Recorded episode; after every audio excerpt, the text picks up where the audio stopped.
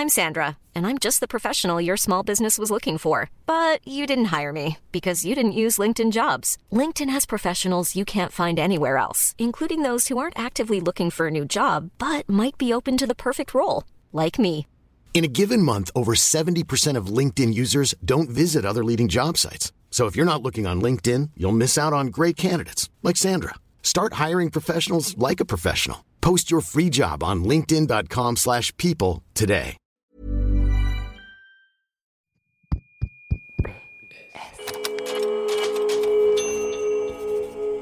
Postscriptum. Le podcast qui ouvre un nouveau dialogue.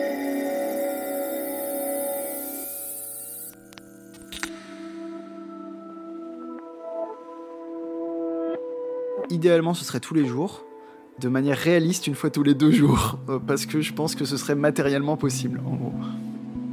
Moi, je dirais plus modestement, je pense qu'idéalement, c'est ouais, c'est c'est de toutes les semaines y avoir le droit et en profiter. Eh bien, de temps en temps, mon conjoint me dit Tu trouves pas que ça fait longtemps qu'on n'a pas eu de rapport sexuel? Et souvent, je dis Non. Et lui dit Si. Et je lui dis Comment ça, tu comptes? Alors après, on a une petite engueulade, parce que lui, il compte un peu, et moi, je compte pas du tout, et voilà. Et c'est vrai que je vois que ça lui pèse, et c'est ça qui, moi, me fait de la peine.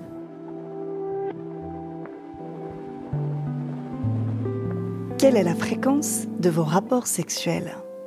La question est délicate, mais deux couples ont eu le courage d'en parler avec nous.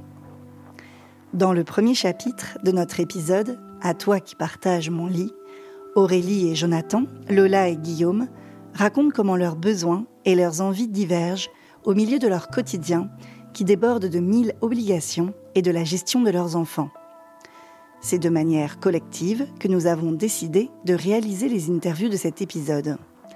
Les femmes d'un côté, les hommes de l'autre. Il Elle Magazine, et j'avais cherché dans mon dictionnaire pour enfants cunilingus, mais il y avait cumulonimbus. Pas cunilingus, dans le Larousse Kids, là.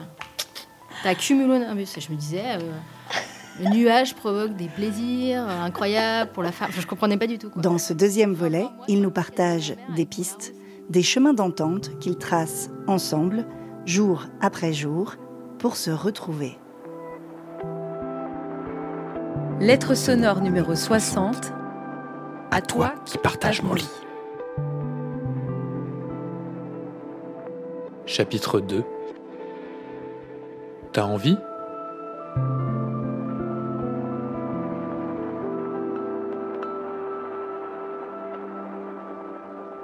Il veut bien s'adapter au fait que moi j'ai effectivement moins de désir que lui, donc euh, qu'on va pas avoir des rapports sexuels toutes les semaines ou même pas forcément tous les dix jours, toutes les deux semaines.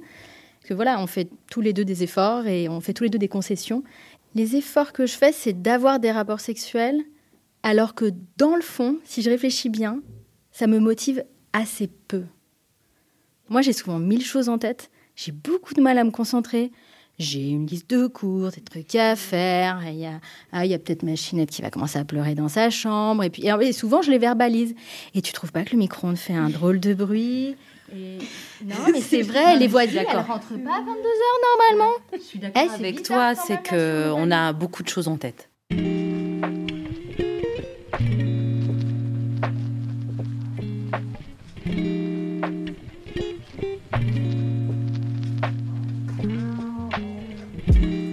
Chers fesses aimées, je continuerai de penser à vous et à vous aimer, vous désirer, je l'espère sans limite dans le temps.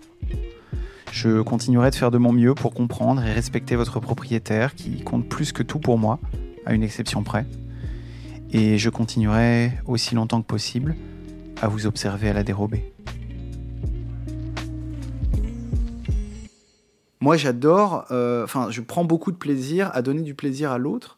Et du coup, euh, ça fait aussi partie de mes, incompréhensions. C'est-à-dire que parfois, euh, je pouvais proposer à Lola, si tu veux, euh, juste un orgasme. Et puis moi, après, je me débrouille. et elle me dit, bah non, là, j'ai pas envie.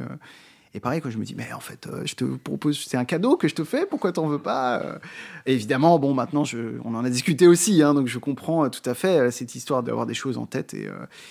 Moi, je me suis souvent posé la question, je lui ai posé la question, si c'était quelque chose qui était uniquement féminin. Parce que c'est pas qu'il a rien, lui, dans sa tête. C'est-à-dire que je trouve qu'on est relativement égalitaire là-dessus. Mais du coup, je me dis, est-ce que tu as une capacité, des fois, je lui dis plus grande que moi, à faire reset parce que moi, je viens juste de vider un panier de linge. Toi, tu as rangé le lave-vaisselle. Euh, le môme 1 a gueulé. Le môme 2 a claqué la porte de sa chambre. Donc, à quel moment tu as fait reset Parce que moi, non. Donc, je suis pas prête, tu vois. Oui, non, mais moi aussi, je lui dis, mais comment tu arrives à faire autant abstraction sexuelle? Je dis, moi, pendant le sexe, il y a aussi d'autres choses qui viennent en tête. Hein. J'ai un truc à rendre pour le lendemain, il faut faire une lessive, mais je vais aussi jouir, ça va. Mais je veux dire, dans la relation sexuelle, il se passe aussi d'autres choses. Et moi, je ne comprends pas. Je lui dis, je ne comprends pas. Je ne comprends pas ton cerveau. Je dis, moi, dans mon cerveau, il y a mille trucs en même temps. Dis-toi, de toute évidence, à un moment, tu mets à la panière tout ce qui n'est pas sexe et tu arrives à te concentrer. moi, je suis absolument incapable. En tout cas, pour moi, le sexe n'est qu'une composante des mille trucs qu'il y a dans mon cerveau. Ça m'intéresse autant que plein d'autres choses. Et par exemple, moi, j'aime faire des blagues, commenter les bruits. Ah, bah, il y a une lumière, gna gna, ça le gonfle. Et, bon, je comprends, je comprends. Alors que lui, ce que je vois, c'est euh, au moment du sexe, c'est le moment du sexe. Pour moi, il y a plus une question de contexte, même que de fréquence. Ça veut dire que j'ai constaté que dans le couple, il y a un moment où, euh, où avoir des relations sexuelles, presque ça doit s'organiser comme plein de choses. C'est-à-dire qu'on se rend compte que dans, le quotidien, on ne trouve pas l'espace-temps pour avoir cette intimité-là. Moi, je suis quelqu'un, j'ai un fort appétit sexuel et même je suis quelqu'un qui croit beaucoup que que le sexe est aussi une vraie source de bonheur en soi, que c'est un antidépresseur, que ça peut calmer les tristesses. Et de fait, moi, je pourrais avoir des relations sexuelles dans presque n'importe quel contexte. Ce qui n'est pas du tout le cas d'Aurélie, le contexte propice pour Aurélie, c'est euh, d'être loin de la maison, d'être dans une chambre d'hôtel, d'être euh, dégagé de toute responsabilité, que le téléphone soit en mode avion, qu'il n'y ait aucun autre problème, qu'il y ait, euh, un, bon repas avant, qu'il y ait un lit de 180, qu'il y ait une douche chaude juste à côté, qu'il y ait un room service, qu'il y tout ça. Mais, mais en même temps, c'est un contexte propice. C'est un contexte qui favorise et c'est un contexte qui est bien plus plaisant. Il est plus rare.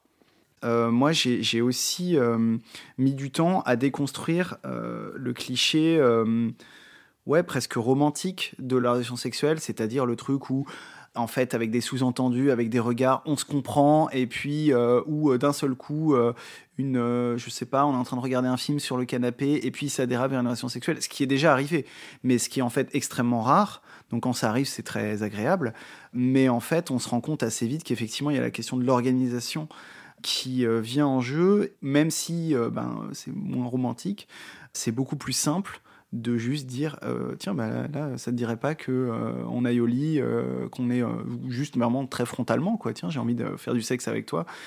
Et effectivement parfois souvent se, recevoir un, refus en réponse.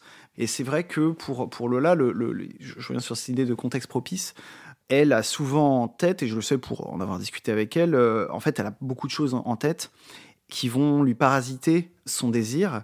Et c'est souvent des choses d'organisation du quotidien. Tiens, est-ce qu'il faut faire une machine? Euh, Tiens, il faut euh, répondre au plombier. est-ce que demain, pour notre fille, le sac de l'école est prêt, etc. Et c'est vrai que moi, quand j'ai du désir, en fait, je, c'est pas vraiment que c'est pas important. Je me dis, bon, tout ça, on verra plus tard. Là, c'est le moment d'autre chose. Et ce qui n'est pas son cas on essaye, euh, et j'essaye en fait, autant que faire se peut, d'être dans le partage des tâches, etc. Mais je sais que en réalité, alors on a une organisation un peu particulière dans le sens où elle est, souvent absente pour le travail, donc je fais ma part des choses en, m'occupant seul de notre fille, etc. Mais en contrepartie, euh, je me repose beaucoup sur elle sur plein de petits détails qui, bah, de fait, vont euh, revenir sur le terrain euh, dans ces moments-là, quoi. Et c'est vrai que on se rend compte de plus en plus qu'on est, est quasiment obligé de le planifier, d'en parler à l'avance, de se mettre ça sur WhatsApp de se dire euh, que ça donne de l'excitation, de se dire tiens, on pourrait organiser ça ce soir après le voilà après le, le coucher. Alors et en plus le soir, il y a une espèce de cliché, hein, la relation sexuelle du soir, de quand tout le monde est couché. Souvent, c'est pas le moment. Souvent, c'est le moment où il y a la fatigue, etc. Et souvent, en fait, c'est le moins bon moment euh, pour s'épanouir à ce moment-là.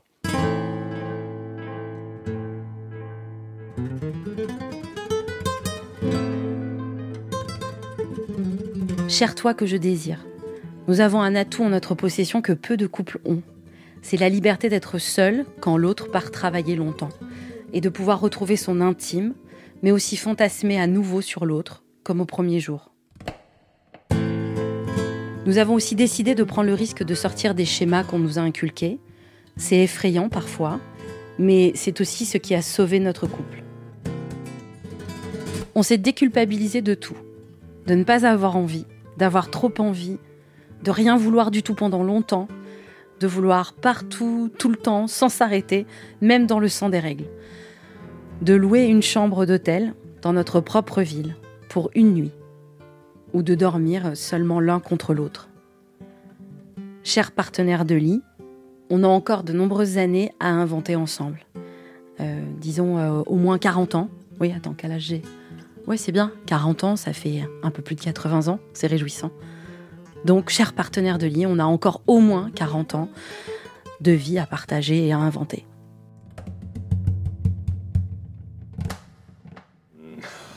Attends, faut remonter, je pense. Moi j'en ai un du 23 décembre. Du 23 décembre de cette année? Le problème c'est que les émojis on peut pas les dire à l'oral. Bonjour Hortense. J'aimerais savoir si vous étiez disponible la semaine prochaine pour passer du temps en ma compagnie. Je suis prêt à connaître vos conditions pratiques et logistiques. J'ai aussi des propositions à vous faire. Emoji moins de 18. Et c'est quoi la réponse que j'ai faite moi Oh là là. Ah. Oh là là, mais vous allez me faire des propositions là, maintenant? Non, plus tard, quand nous serons ensemble. Alors carrément, nous, on a un WhatsApp spécial. C'est génial. Bah parce qu'en fait, on s'est dit, nous, on communique énormément par message parce qu'on est souvent loin, loin l'un de l'autre parce qu'on a nos enfants. On s'est dit, on peut pas dans la même conversation WhatsApp se dire, achète le pain, il y a plus de PQ, et est-ce que tu veux euh, une fellation? Parce qu'en fait, ça, à un moment donné, notre vie de famille, ça marche plus. C'est-à-dire que justement, la liste dont on parlait tout à l'heure, tout est mélangé et moi, je peux pas. Donc nous, on s'est créé un fil WhatsApp qui ne sert qu'à ça. Ça s'appelle Hortense. Qui est le, le nom d'une chambre dans un hôtel euh, que m'avait offert Aurélie pour un anniversaire. Donc la chambre avait un nom, elle s'appelait Hortense. Donc euh, voilà, en se disant aussi que si nos enfants qui ont l'âge de prendre nos téléphones tombaient sur ce fil WhatsApp, se diraient pas, enfin on n'a pas appelé ça euh, ouais du cul ou je sais pas quoi, tu vois. que notre adolescence dise pas mais qu'est-ce que c'est? Ah oui, on s'est mis des petits émoticônes. Bah oui, évidemment, on s'est mis. gouttes. Oh, ouais, voilà, aubergine, pêche, trois gouttes, quoi. Voilà. Mais ça, par contre, l'ado va finir par comprendre au bout d'un moment. Je pense qu'il va falloir que je l'enlève. Il a déjà compris. Ouais. Et donc ce, ce- est né ce groupe WhatsApp, qui est donc un groupe WhatsApp qui n'a vocation que à exprimer du désir, à se donner des rendez-vous, à, à- à faire autre chose que de, de parler du quotidien sur le groupe. Quoi. Tu peux nous lire des messages? Ah ouais, si tu veux. Je peux te lire le message. Oh là là. Alors, bah, qu'est-ce que je lis? On- Ah si, on s'est donné des petits rendez-vous. Alors, par exemple, on se donne des petits rendez-vous. Alors, par exemple, j'ai un message qui me dit 9h10, c'est le moment idéal pour être tout nu. Sauf que moi, j'avais un appel. Donc, je lui ai dit, bah, j'ai un appel dans 10 minutes. Et là, je suis sous la douche. Il m'a répondu, bah, un autre jour, tu pourras prévoir tes appels vers 9h45. Et je lui ai répondu, mais par contre, l'enfant va au cirque à 16h. Il m'a dit, bon, est-ce qu'on a donc rendez-vous à 17h J'ai dit, oui. Et je lui ai répondu, plus tard, 17h15, l'enfant est toujours là. Il m'a répondu, ah ah, le rendez-vous d'ado. Ensuite, il m'a dit, je suis tout prêt. Je lui ai dit, oui, mais moi, je vomis mes ovaires. Alors, ça ne nous a pas empêché d'avoir un rapport, mais j'allais avoir mes règles. Donc, j'avais extrêmement mal. On s'envoie des photos, évidemment, hein, vous imaginez bien. Des photos coquines, oui. Oui, on s'envoie pas des photos de, de nous dans nos camions de tournée, quoi. En fait, ce qui est intéressant, c'est qu'en créant ce groupe, quand on reçoit un message ou qu'on y poste un message, il y a tout de suite l'intention. On sait qu'on parle de désir, on parle de... Tout d'un coup, c'est le monde des adultes, quoi. C'est le groupe WhatsApp où on a mis l'emoji euh, moins de 18, quoi. C'est très drôle. On va pas le donner à nos parents, ce podcast. Belle année, cher amant. Quelle audacieuse et belle idée que ces cadeaux de Noël. Nous allons être propulsés à la vitesse max sur la planète 2023 du plaisir. Je serai ton exploratrice.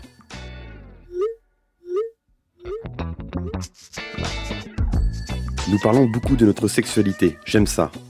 C'est rassurant et enthousiasmant. J'aime savoir que Nora et Max 2 sont dans nos tiroirs et que nous nous en servons. J'aime entrevoir notre futur vieillissant l'un avec l'autre, l'un dans l'autre.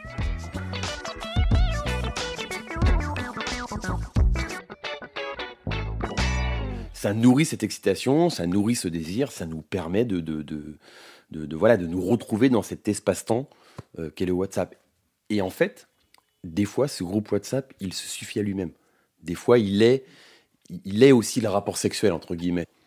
Tout comme je trouve d'avoir euh, euh, des rapports sexuels en, milieu de journée, sur une pause midi, pendant le travail, etc. Ça apporte beaucoup d'excitation, ça apporte plein plein de choses. En tout cas, il sait que quand il dépose des messages là, ça appelle pas réponse. C'est pas je te tends une perche, t'as vu, t'as vu? C'est au cas où au cas où t'avais pas eu ce matin, j'ai quand même vachement envie de toi. Non, j'ai le droit de le dire, j'ai le droit de le penser. Ça peut déclencher des moments entre nous, mais c'est un espace hyper libre, quoi, où on sait qu'on n'est pas gêné par l'un et par l'autre.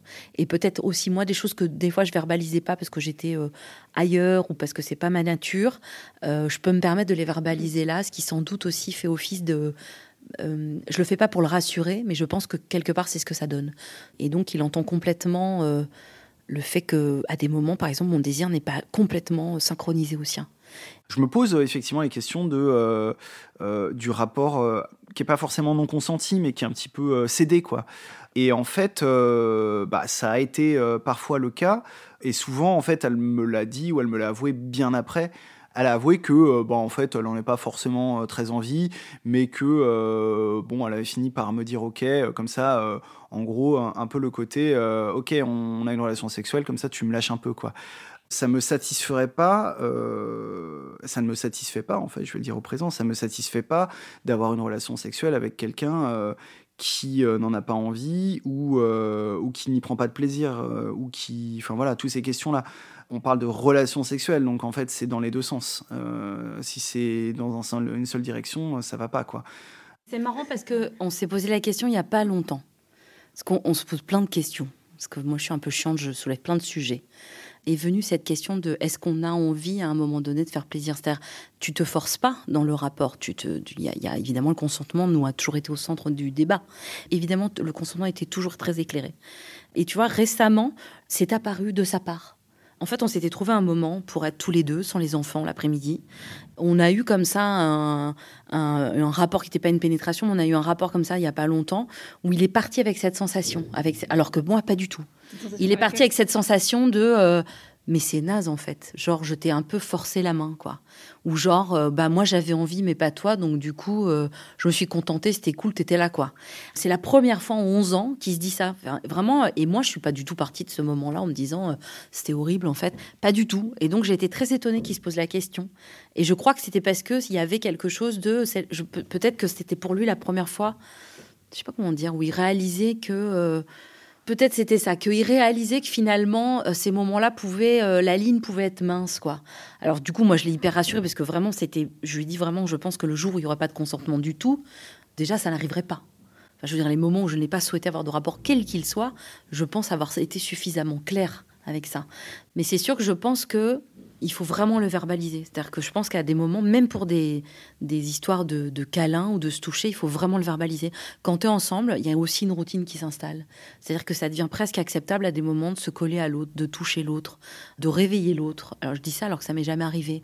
Mais nous, c'est des constats qu'on a fait. C'est-à-dire comment tu travailles cette proximité-là, comment tu n'imposes pas ton désir, mais comment tu le verbalises.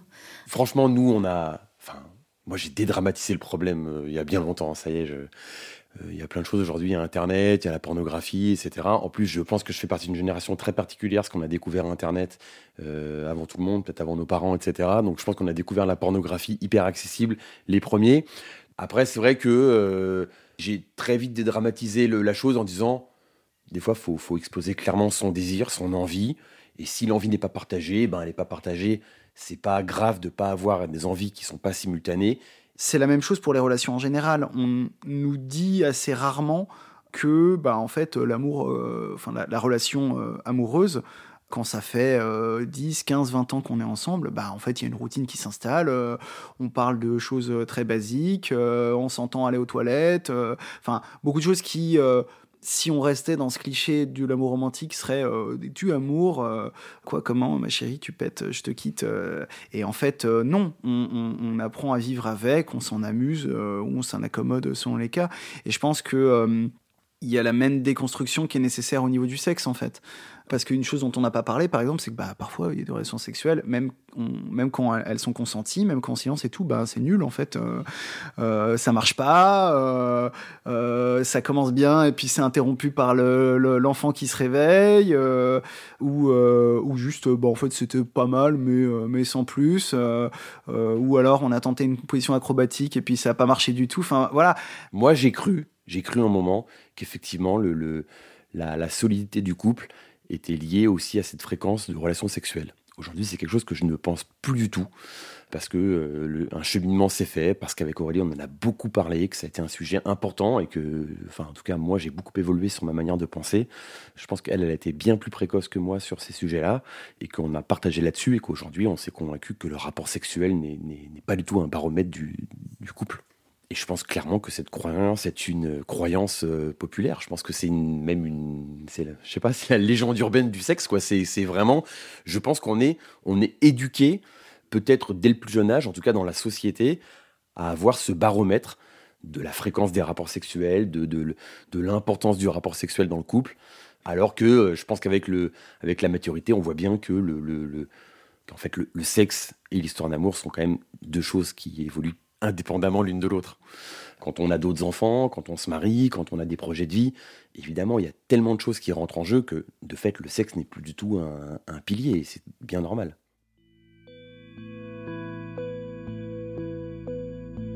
Adolescente, on me disait que c'était un drame, et aujourd'hui, je me rends compte que c'est pas du tout un drame. Moi, par exemple, mon peu de désir n'est pas un grand drame personnel dans ma vie. Parce que j'ai tellement de désir pour plein d'autres choses par exemple, je suis très amoureuse de mon conjoint. Quand je le vois, j'ai beaucoup d'amour. On a des échanges intellectuels qui me font plaisir. Il y a, quelque chose de pétillant là-dedans. Et je me dis, mais si je faisais l'amour cinq fois par semaine, mais qu'il n'y avait pas d'étincelle, ce serait bien pire.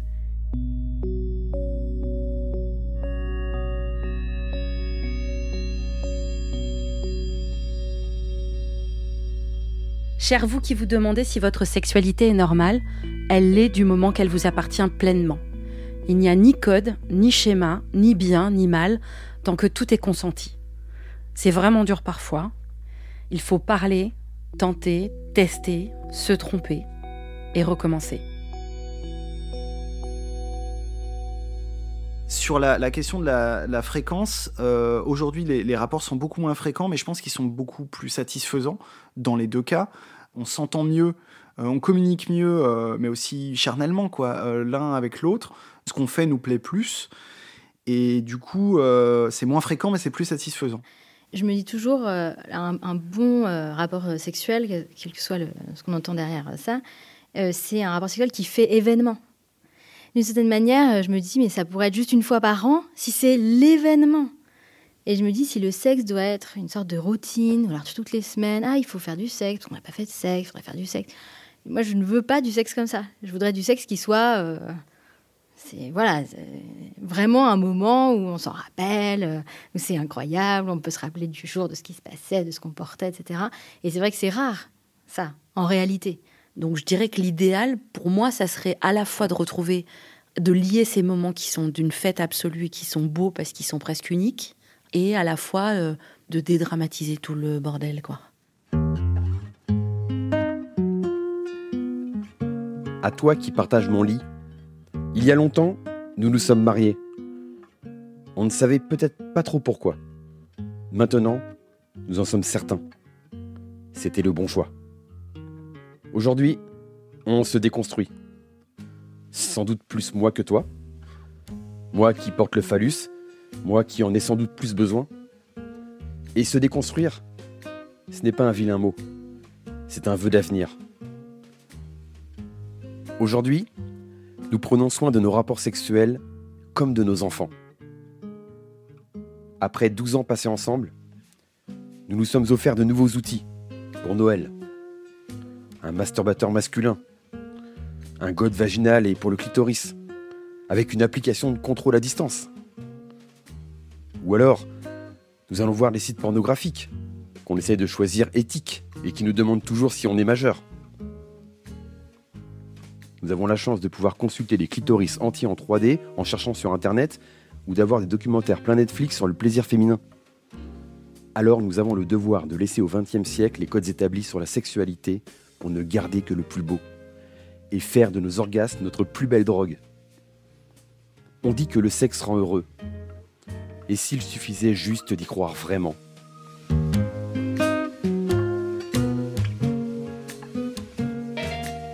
Vous venez d'écouter le deuxième et dernier chapitre de notre épisode À toi qui partage mon lit. Si vous n'avez pas encore écouté le premier, n'hésitez pas, il est aussi sur votre appli de podcast. Dans cette lettre sonore, on a donné la parole à deux couples hétérosexuels. Dans notre newsletter, vous pourrez entendre Julie dans un bonus sonore. Elle aborde la question de ses relations sexuelles avec des femmes et des hommes. Pour vous abonner à notre newsletter, vous trouverez le lien dans le texte de cet épisode. À bientôt!